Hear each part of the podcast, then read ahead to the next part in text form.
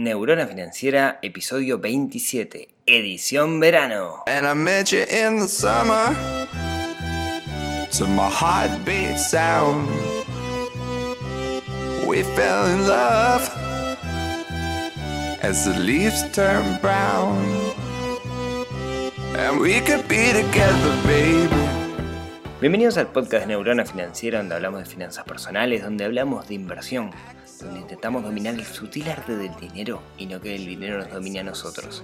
Mi nombre es Rodrigo Álvarez, soy el creador de neuronafinanciera.com, este sitio web donde hablamos de dinero, donde hablamos de plata, etc. Y esta es la edición de verano del podcast, capítulos más chiquitos, capítulos más puntuales, en este caso particular hoy 9 de enero de 2019, capítulo 27, y voy a contestar una pregunta, básicamente todos los temas que tengo pensados para, para enero son contestando preguntas. Y la pregunta que voy a contestar en esta oportunidad es ¿en qué ahorro? Y cuando digo en qué me refiero a en qué moneda, que es algo que me preguntan muy, muy, muy a menudo. Entonces, quería charlar un ratito sobre, sobre eso también para tener este capítulo de referencia, porque es algo que realmente me, preguntan muchísimo. ¿sí? Entonces, bueno, ¿cuál es la, idea? Em, en este, este año, este 2018, aquí por, por Uruguay, la inflación rondó el 8%.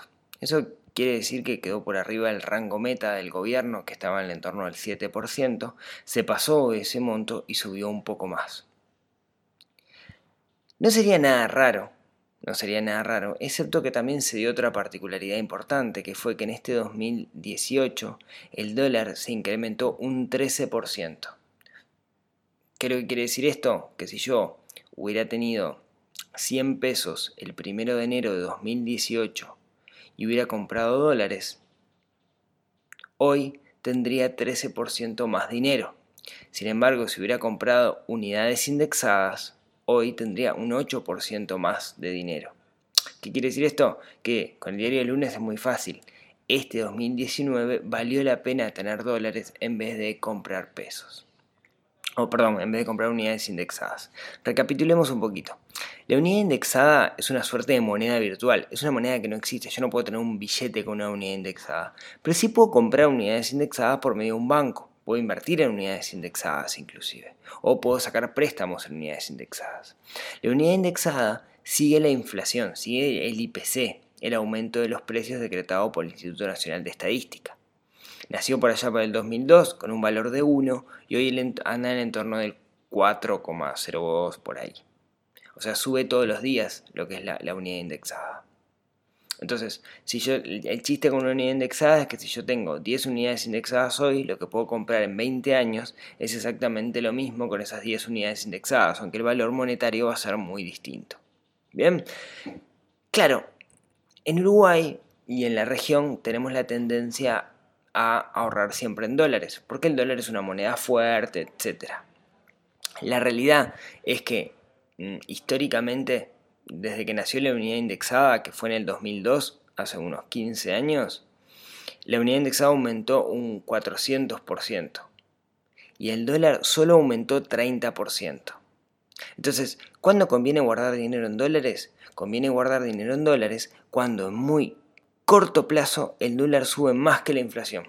Pero es difícil que eso se dé también en el largo plazo, o sea, sería difícil que el dólar pueda mantener este 13-14% de aumento anual durante mucho tiempo. Igual no lo sabemos, igual no tenemos ni idea, entonces cuando ahorramos en dólares lo que estamos haciendo es especular, es partir de la base que podemos ganarle al mercado, que podemos adivinar qué es lo que va a pasar o confiar que el dólar va a subir más que la inflación. Y en realidad es algo que no lo sabemos. En principio no lo sabemos, siempre que lo hacemos es especular. ¿ah? Tengamos eso, eso, eso claro desde el principio. Entonces, en este momento, mm, como el dólar subió, todos salieron corriendo a comprar dólares para guardar. Pero en realidad no tenemos ni idea si el año que viene va a pasar lo mismo. No lo sabemos. En otros países no existe este contexto de la unidad, mm, de la unidad indexada y existen otras cosas similares, ¿no?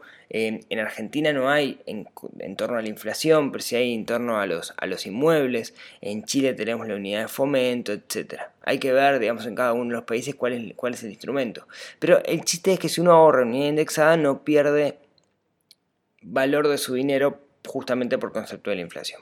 Entonces, bueno, antes de contarles en, cómo hago yo, em, yo les decía que siempre digo que el ahorro tiene que estar asociado a un objetivo.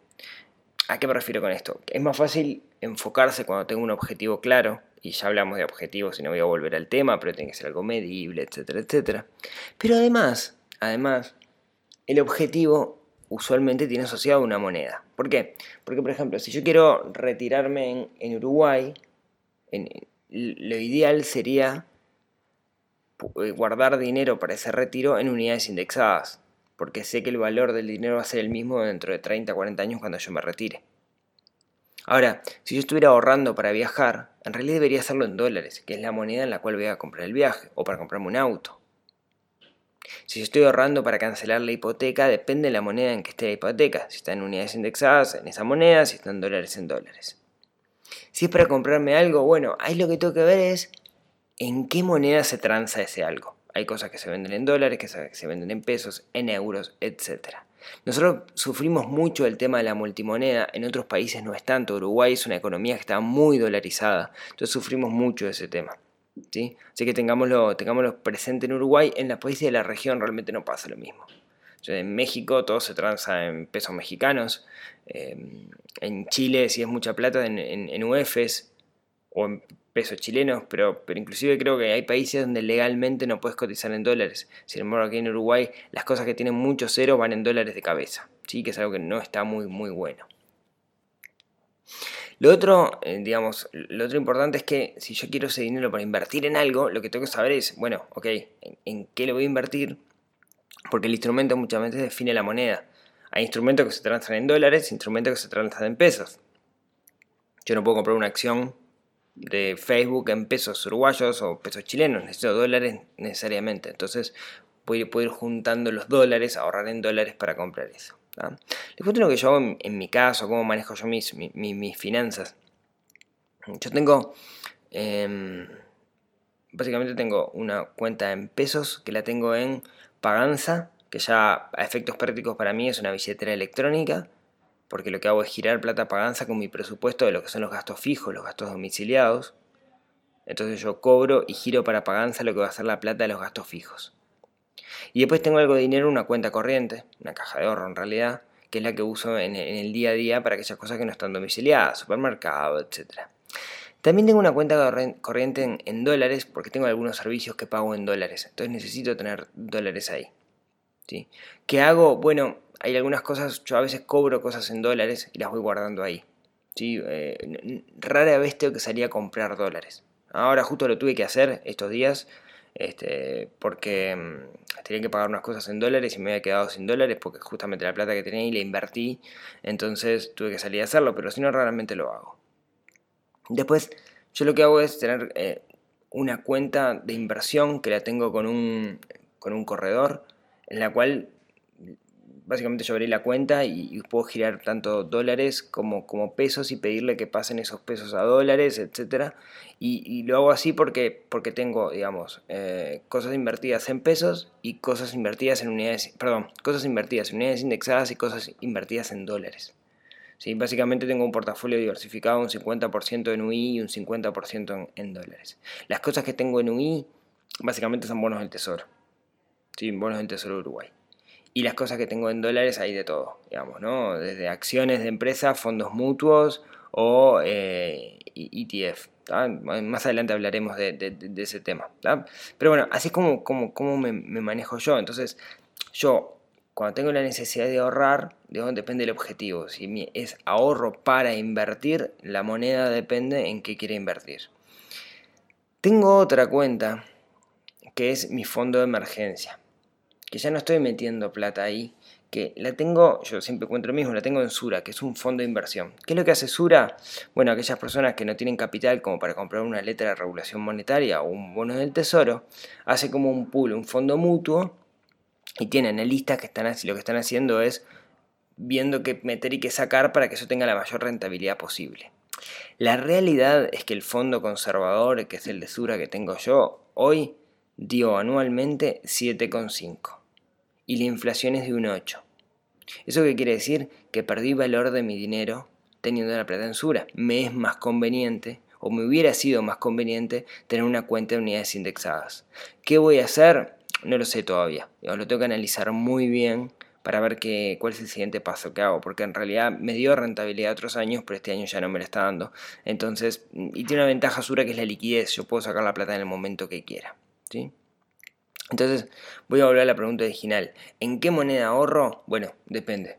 Depende para qué quiera usar ese dinero, para qué quiera el ahorro. ¿Sí? Como yo le conté que es lo que estoy haciendo yo, son un montón de monedas distintas en realidad porque cada uno tiene un objetivo distinto.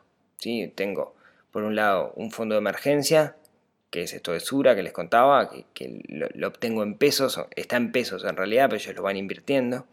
Tengo ahorro en dólares para invertir en cosas en dólares y ahorro en pesos para... Em, no miento, ahorro en pesos no tengo, digamos, lo que saco en pesos este, de, alguna forma lo, tiro en Sura o, lo invierto. ¿sí? Entonces, eh, eso es un poco el, resumen y lo que quería contarles el, el, día de hoy de cómo yo manejo, eh, cómo yo ahorro, ¿sí? cómo yo guardo las monedas, cómo manejo yo el tema de las monedas en el ahorro. ¿Podría jugar con alguna otra moneda? Llámese euros, yenes, libras, etcétera Sí, eventualmente podría, pero de nuevo estoy especulando. Y a mí no me gusta especular, me gusta ir sobre, sobre seguro. Entonces, esto es lo que quería contarles hoy. Como ven, capítulos más cortos, capítulos de, verano para escuchar en la playa. Y mm, espero que les haya aportado valor, que es un poco la idea de todo esto. Mm, mm, sé que es reiterativo esto, ya lo hablé en algunas oportunidades, pero creo que estaba bueno hacer algo puntual para, para ahora en verano más light. Así que bueno, como siempre, muchísimas gracias por los me gusta, por los likes por las 5 estrellas en iTunes, por agregar esto a sus bibliotecas de Spotify, que eso hace que más gente llegue. Y nos estamos escuchando el próximo miércoles en otro de estas cosas que se llaman episodios de verano de Neurona Financiera. Un abrazo y nos estamos escuchando.